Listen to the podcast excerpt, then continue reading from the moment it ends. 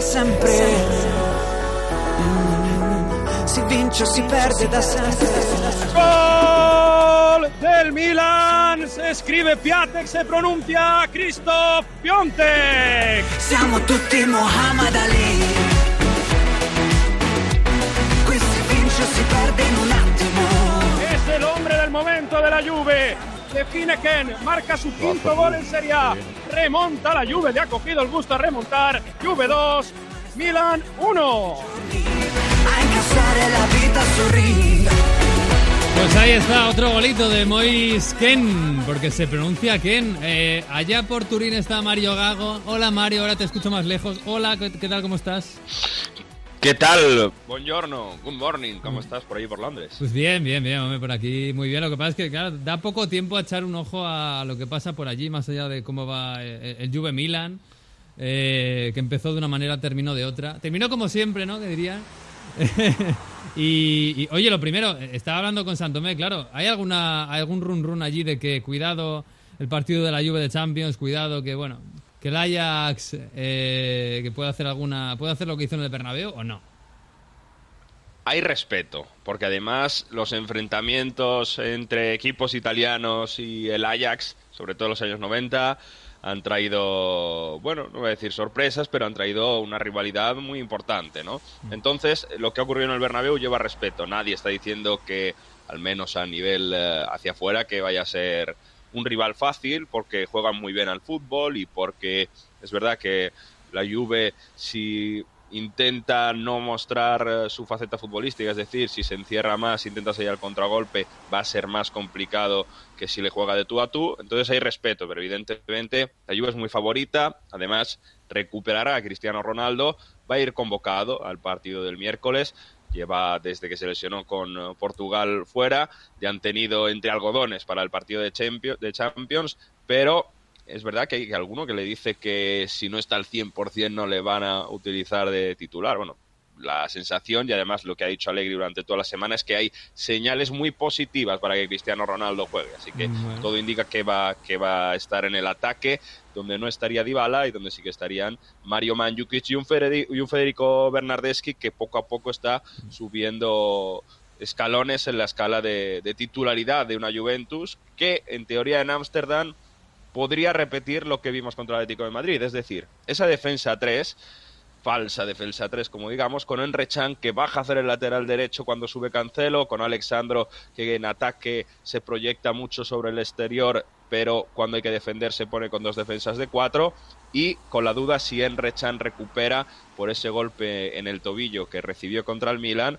y juega o Bentancur o, o Kedira, que volvió después de los problemas en el corazón que tuvo esa arritmia cardíaca, lo que sí que está claro que en el centro del campo estarán Pjanic y Matuidi. Bueno, el que está cotizando a la baja, sigue cotizando a la baja, es, es Dybala, ¿no? Que jugó este, este sábado contra el Milan, que marcó un gol, eh, pero bueno, viendo cómo está Bernardeschi, viendo que vuelve Cristiano, viendo que está más bien Mandzukic, incluso cómo está eh, Moisken, eh, Dybala está, está en un mal momento, ¿no? Dybala que lo intenta relanzar Allegri una vez y otra vez y otra vez, marcó de penalti y forzó un penalti muy inteligente contra el Milan cuando estaba perdiendo la Juve en casa este pasado sábado, pero es verdad que su rendimiento uh, está, está, dejando bastante que desear. Y es que tan solo lleva cinco goles en Serie A con este de penalti, que son los mismos que lleva Moisken. Por cierto, la Juventus, que nos hemos salvado de, de que hubiese ya al Irón ayer por un gol del Genoa, ¿eh? por alguna parada de Meret, porque una victoria ayer del Genoa daba ya campeón a la Juventus este domingo por la noche. Va a tener que esperar la Juve a su partido en Ferrara el próximo sábado a las 3 de la tarde. Con un empate la Juve sería campeón. Y decía los números de Moisken, ¿no? Lleva cinco goles en Serie A y es que ha jugado dos partidos titular. Esto mm. es que ha jugado 235 minutos 5 goles, un gol cada 47 minutos. Si lo comparamos con Dybala, las cifras son tremendas, porque Dybala ha jugado 1.777 minutos, que son 1.500 minutos más, lleva los mismos goles, uno de penalti además. Dybala marca un gol cada 355 minutos. Es tremendo.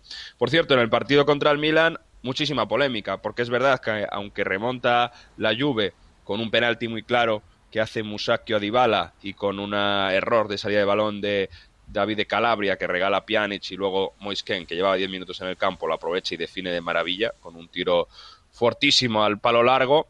Con 0-0 hay unas manos dentro del área de Alexandro en un centro al área que Fabri, que es el árbitro del bar, eh, que el árbitro del campo, va a verlo al bar, revisa las imágenes, está dos o tres minutos, el brazo es largo, parece claro, además con los precedentes que hemos tenido, me acuerdo de Spalletti en el Fiorentina Inter, por ejemplo, y no lo pita. Y esto ha llevado a varios dirigentes, salió Leonardo, ¿no? dirigente del Milan ahora, a quejarse, incluso después del partido pude hablar con Pepe Reina un poco sobre esto, ¿no? porque había la sensación de que el árbitro bueno, pues en el episodio claro había favorecido a la Juve en ese estadio y, Reina después del partido pues nos, nos decía esto.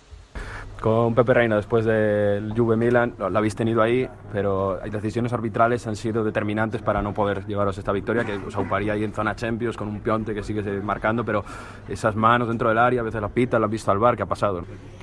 Bueno, eh, contentos por, por, por la prestación. Yo creo que el equipo ha dado la cara, creo que el equipo ha estado hasta muy serio, eh, más allá de las decisiones arbitrales, creo que eh, nos tiene que servir para el futuro eh, en estos siete partidos que quedan.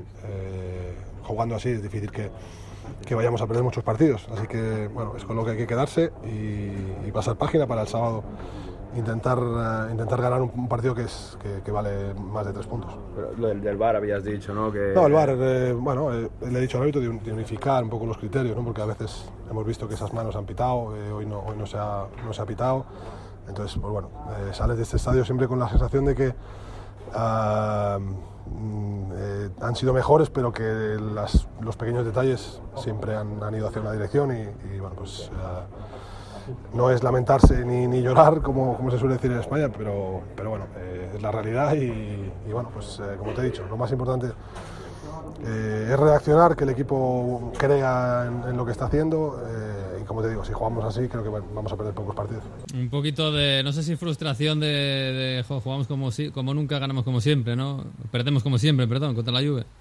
Pero son palabras duras, ¿eh? Sí, sí. Diciendo que en el Stadium en cualquier decisión duda, también lo dijo en italiano en otros medios, ¿no? En unas decisiones que son 50 por 50 siempre van hacia el mismo lado. Hay una posible agresión de Manjukic, hay no sé cómo decir, ¿no? Una tendencia de que se favorecía hacia la Juventus, algo así, traducido es lo que quiso dejar Reina y sobre todo Leonardo, que decía mm. que el Milan ha sufrido arbitrajes poco perjudiciales en las últimas semanas. Por ejemplo, en la derrota cuando perdieron contra la Sampdoria, hace dos jornadas también hubo un penalti a Pionte que parecía claro que no pitaron. Y es que son cuatro jornadas sin ganar del Milan, que le ha alcanzado a Atalanta. Ahora mismo el Milan es cuarto por uh, que tiene el, ganó en Bérgamo y por eso tiene ese enfrentamiento directo ganado, pero cuarto con 52 puntos, los mismos puntos que el Atalanta de Gasperini que empató contra contra el Inter en San Siro. Pero bueno, vamos a ver porque eh, el tema de este Milan es que Piontek les está teniendo, pero sin Paquetá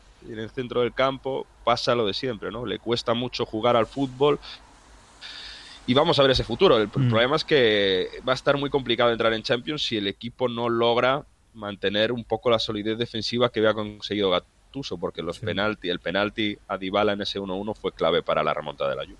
Bueno, pues vamos a ver que con este Milan, que afortunadamente para ellos el Inter no ganó, hoy, porque empató en casa contra el Atalanta, cero. Eh, oye, aquí en Londres estamos un poco alejados del, del culebrón eh, Icardi esta semana. No sé si hay algún capítulo nuevo. No sé si Spalletti ha rajado o no ha rajado. No sé si ha jugado bien Icardi. Se han, fría, se han friado mucho ya porque después de la semana pasada, ¿cómo cambia? ¿Cómo cambia el culebrón Icardi de un lunes a otro? Como eh? cualquier culebrón, llegas nuevo y da igual, eh, te enganchas, enseguida ha cambiado todo. Habíamos dejado a Spalletti que prácticamente decía que Icardi no era Messi, que, mm. que sin él prácticamente el Inter ya había, no había jugado Champions también, ¿no? Mm. La sensación que hay en Italia con Spalletti es que ya se ve fuera Evidentemente, aunque el Inter tiene 57 puntos, es tercero y decíamos, tiene 5 de ventaja sobre Milan y Atalanta que vienen por detrás, faltan 6, 7 eh, jornadas en Serie A para el final, pero la sensación es que no cuenta ya con el respaldo de la dirigencia para seguir el próximo año. Entonces, el otro día, bueno, pues dijo, pues ya que me voy a ir, me quedo a gusto en determinadas cosas. Y dijo lo que escuchamos la semana pasada, quien no haya escuchado, que vaya a escuchar en la fútbol el año pasado, de la semana pasada, Mm. donde decía que, bueno, Icardi no es ese jugador, ese Messi Cristiano Ronaldo que decide los partidos para el Inter. Eh, justo después, en la previa del partido entre semana, entre semana el Inter hace un gran partido y una gran victoria 0-4 contra el Genoa en Marassi. Marca Icardi, porque Icardi vuelve, porque Icardi después del partido de sanción de, interna, podemos decirlo así, juega de titular, además estaba sin delanteros el Inter, así que juega de titular, es verdad que falla una ocasión, pero anota de penalti y se abraza con Perisic, uno de los que dicen sus enemigos en el, Mm. en el vestuario. Así que bueno, vuelve la tranquilidad. Es verdad que Spalletti más o menos dice que le defiende, cambia todo, totalmente el discurso. Parece que desde el club le han dicho, oye, eh, esto que has dicho ha sido muy fuerte, así que cámbialo. Y directamente en una rueda de prensa prepartido dijo que vale, Icardi no es Messi, pero para el Inter Icardi es Messi o algo así, ¿no? Mm. Que es tan importante como Messi para el Barça, porque es el que da o el que ha dado muchos puntos o el que resuelve muchos partidos. Y con esta se presentó la Atalanta en eh, San Siro, ¿no? Contra un Inter vamos a decir, eh, con una formación prácticamente tipo, ¿no? Con ese vecino Icardi en, eh, en, ataque, ¿no? Con vecino por detrás de Icardi, con Brozovic y Galardín en el centro del campo y con ocasiones para los locales. De hecho, Icardi tiene una clarísima dentro del área contra Golini, el portero del equipo de Bérgamo, y la, se la tira encima. Es la ocasión más clara del partido. Ahí se lo podía haber llevado al Inter, que es verdad que a los golpes quizá tuvo más ocasiones, Atalanta que no tenía a su gran delantero Zapata y bueno, eh, no sufrió un poco para crear ocasiones. Y la anécdota de este partido, o de, mejor dicho, del post partido, es que fíjate que había salido en Alemania donde en un post partido se habían juntado dos entrenadores, ¿no? No sé, ha sido esta semana en el Bayern Dortmund, me parece, ¿no? Analizando sí. el partido. Bueno, pues este domingo estaba Spalletti dando la rueda de prensa, estaba acabando en, la, sala de prensa y llama Gasperini a la puerta. Dice, oye, bueno, que es mi turno. Entonces ocurre esto. Spalletti le llama, le dice, bueno, venga, monte conmigo y la hacemos juntos. Dura pocos segundos, pero esto es lo más parecido que tenemos a lo que hay en Alemania en la Serie A. Spalletti con Gasperini en una rueda de prensa de pocos segundos conjunta tras Inter-Atalanta. Hanno, hanno, la faccia tosta, vedi come, che faccia hanno gli avversari. Siamo contenti, eh, noi abbiamo pareggiato a Milano, perdevo sempre qua. Poi Icardi ne parla lui, va bene? Poi? Dico cosa mi hai detto? Sì. Ciao, grazie. Bueno, a ver, por traducir, eh, dice Spalletti, después de que le invita a sentarse al lado, dice, es que los rivales tienen la cara difícil, ¿no? Tienen la cara de, la cara tosta, la cara dura, entonces es difícil. Mírales, mírales qué duro están. Y dice Gasperini, oye, hemos empatado a Milán, que para nosotros es importante, que siempre perdemos aquí. Entonces, bueno, Spalletti, venga, más preguntas. De Icardi, de le preguntáis a él, venga, hasta, luego. Y dice Gasperini, dices, ahora os cuento lo que me ha dicho. Mira, entonces coge Spalletti, se va y, bueno, un poco de, de buen humor, ya sabéis, Spalletti, somos muy sí. fans de Spalletti y de sus caras de meme, pero lo dicho, ¿eh? eh Spalletti está um, prácticamente fuera del Inter y, y, vamos a ver quién puede llegar, eh, porque que, Antonio Conte... Mm, Antonio Conte, Mourinho, Mourinho, Simeone, si, si, bueno, si no pasa, si en el Alti pasa algo raro, eh, claro, son los nombres de siempre, ¿no? Exacto, ¿no? Parece que Antonio Conte, si no firma por la Juventus, sigue siendo el gran favorito en, el, en este mm. caso, aunque el Inter sea tercero y repita clasificarse a Champions por segunda vez. Mm, bueno, Marota, Marota tiene mucho poder por ahí. Eh, bueno, por cierto, la, la, lucha por la Champions, eh, bueno, con este empate, de, con esta derrota, perdón, del, del Milan, sigue estando abierta. Está bastante bonita la lucha por Europa en general. Eh, pero gracias a los mm, continuos pinchazos del Inter y del Milan sigue abierta.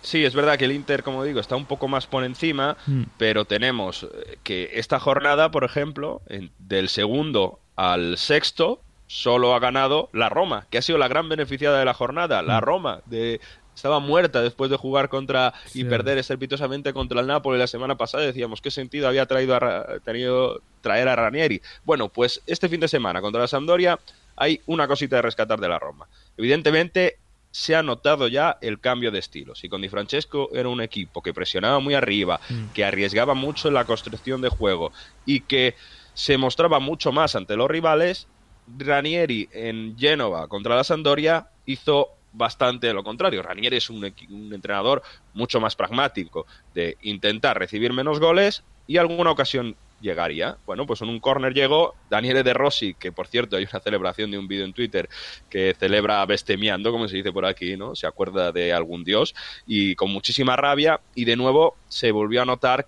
que De Rossi es el que prácticamente tiene firmes a los soldados en el campo, ¿no? Y con muy poco, la Roma se llevó los tres puntos de la casa de la Sam, se pone con 51 a uno solo de Atalanta y Milan, y la Lazio, que era el equipo que venía en mejor forma, que fíjate que por fin gana un enfrentamiento directo contra los grandes, contra el Inter, ganó el derby, se deja puntos en casa de la Spal contra el Ferrara en tres semanas y en casa contra un Sassuolo que prácticamente no se juega nada. 2-2 en una, por cierto, aquí pitaron la mano de Alexandro, que no pitan en ese Juve Milán. Aquí pitan una, un penalti para la Lazio por mano idéntico, solo que además rebota primero en el cuerpo. O sea que tenía un cabreo tremendo de Cervi, el entrenador del Sassuolo. Y la Lazio, que es verdad que todavía tiene el, el partido contra Udinese, pero ahora está con 49 y con tres menos de, de Atalanta y Milan. Así que está muy, muy, muy entretenido. El Torino también empató en Parma. Y el que se queda rezagado es la Fiorentina con 39 puntos, donde Pioli está prácticamente sentenciado. Vamos a ver si acaba la, la temporada, pero es el entrenador que, que seguro también no va a continuar el próximo año. Por cierto, hablando del Torino, muy rápido, que eh, no os lo he comentado la Juve. El tema de jugar el derby el 4 de mayo es oficial ya. La Liga ha Mm. dicho que si la Juve pasa a semifinales de Champions League, lo quieren jugar el 4 de mayo, día de que se, que se cumplen 70 años de la tragedia de Superga, del donde falleció el grande Torino. 4 de mayo y van a intentar cambiarlo, hay protestas en la ciudad, eh, Cairo, el Mm. presidente del club, si la Juve jugase las semifinales un día antes, es, decir, la ida el martes, se podría cambiar de fecha, pero vamos a ver porque esta va a traer bastante bastante polémica. Así que No. también tendremos Culebrón 4 de mayo de Pues sí. Con el derby. A Un qué poquito pasa. de falsa- falta de sensibilidad eh, con un tema muy, muy, muy importante que es en, en Turín. Pero bueno, veremos. Eh, Tienes un minuto para contarme lo del, lo del el derby del, de Reggio Calabria en segunda división, ¿no? Hay que dar eh, un poquito de voz al sur de Italia, que normalmente no tiene tanto protagonismo. Hubo un Cosenza Crotone, es un derby poco habitual en la región de Calabria. Ganó el Cosenza 1-0 al Crotone, equipos los dos rosso blu y un Cosenza que el Crotone ha estado hace poco en Serie A, pero el Cosenza que está ahí, que está en Serie B, para ellos es un hito. Prácticamente, ha estado bueno, durante varias temporadas, pero se tuvo que refundar en 2011 y esa fue la cuarta refundación prácticamente del equipo, un equipo que tiene mucha historia, que se fundó en 1912, que le llaman los Lobos, como los Lobos de Avelino también, y bueno, pues eh, una región que futbolísticamente tiene poco que decir en Italia, por desgracia, que se enfrentaron en Serie B y que además tienen una pequeña hermandad no como con Catanzaro con la, con la capital, donde hay unos derbis que siempre son muy peligrosos. En este caso, un derby de Calabria, donde con aficiones hermanadas, con buen ambiente, con eh, mostrando que el fútbol en eh, segunda división puede ser importante también en el sur de Italia. Ahora mismo en Serie A prácticamente no hay ningún equipo eh, prácticamente más abajo de Napoli geográficamente, Mm. así que reivindicar que también hay fútbol en Calabria, el Crotone ha estado en Serie A hace poco, los dos luchando por mantenerse en Serie B, esta, en esta ocasión se lo llevó el Cosenza Calcio, para ellos un auténtico hito y una victoria que supone prácticamente eh, un paso gigantados para salvarse el año que viene. Ay, Reggio Calabria. Yo cuando era pequeño eh, jugaba al PC Fútbol, al PC Calcio y estaba la Regina. Me acuerdo, ahí donde habrá quedado la Regina, pero bueno. Bueno, eh, Mario, te dejo, que- te, te- te confieso que empiezo a tener un poquito de frío por aquí. ¿eh? Yo no sé en Turín si ha vuelto el- un poquito el invierno, pero aquí hace fresco. Poco de lluvia ha vuelto. Sí, sí. Bueno, Te mando- tápate. Te mando un abrazo y te, te llevo algo, no sé, un, un, un, un imán de Craven Cottage o algo te llevo, ¿vale? Muy bien, ahí está lleno de italianos, ¿eh? O sea que... Uy, hay más, italiano- más italianos que españoles, sí, sí, parece mentira, pero sí. Estáis por todos lados. Un abrazo. Hasta la semana que viene. Chao, Chao. chao.